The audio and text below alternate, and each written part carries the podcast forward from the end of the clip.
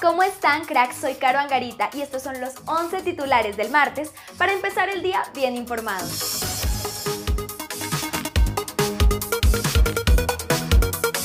Davinson Sánchez, Elivelton Palacios, Kevin Velasco, Óscar Estupiñán, Eduardo Atuesta, Daniel Muñoz e Iván Mauricio Arboleda fueron los primeros jugadores en llegar a la convocatoria de nuestra Sele para el partido contra Arabia Saudita.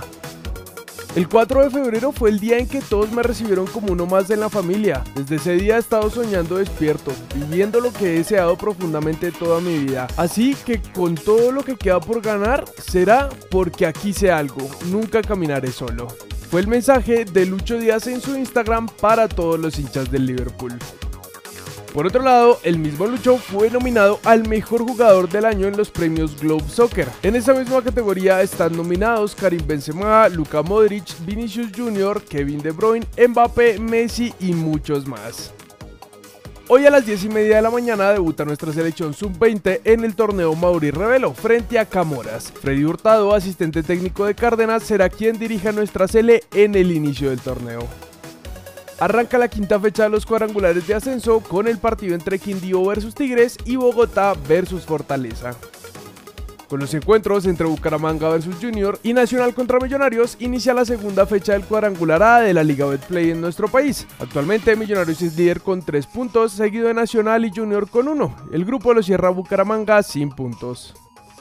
Luego de un maravilloso año dentro y fuera de las canchas, cierro un ciclo con gallos. Ha sido un placer hacer historia con ustedes. Con estas palabras, Vanessa Córdoba anunció que no seguirá en el Querétaro de la Liga Mexicana de Fútbol Femenino.